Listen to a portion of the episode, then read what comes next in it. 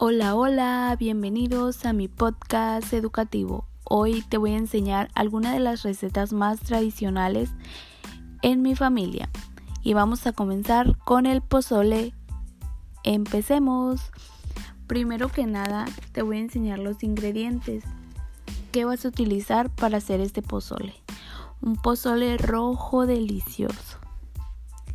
Vas a necesitar agua, Vas a necesitar cebolla, dientes de ajo, sal, eh, maíz pozolero. Vas a necesitar obviamente la carne, costilla o huesos también.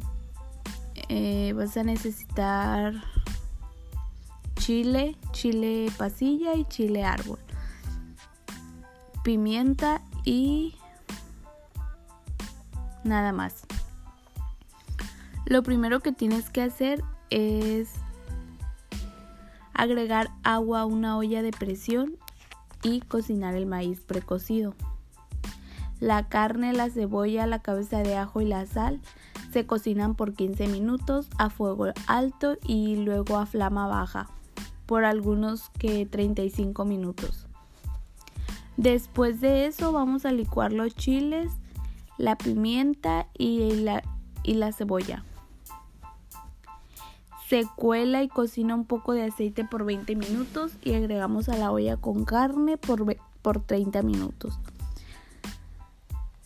Y si gustas retirar los huesos y picar la carne deshebrada para que te quede y la regreses al caldo.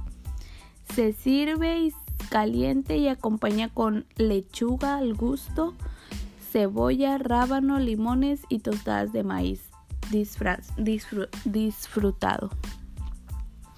Bueno, pues algunas de las anécdotas, eh, lo que es mi abuelita decía que el pozole se tenía a fuerzas se le tenía que echar, eh, ella lo preparaba, por ejemplo, si no tenía huesos no era pozole o si no era rojo no era pozole. Entonces lo que ella hacía su receta o algunas cosas que ella ponía además era poner la cebolla entera en el agua.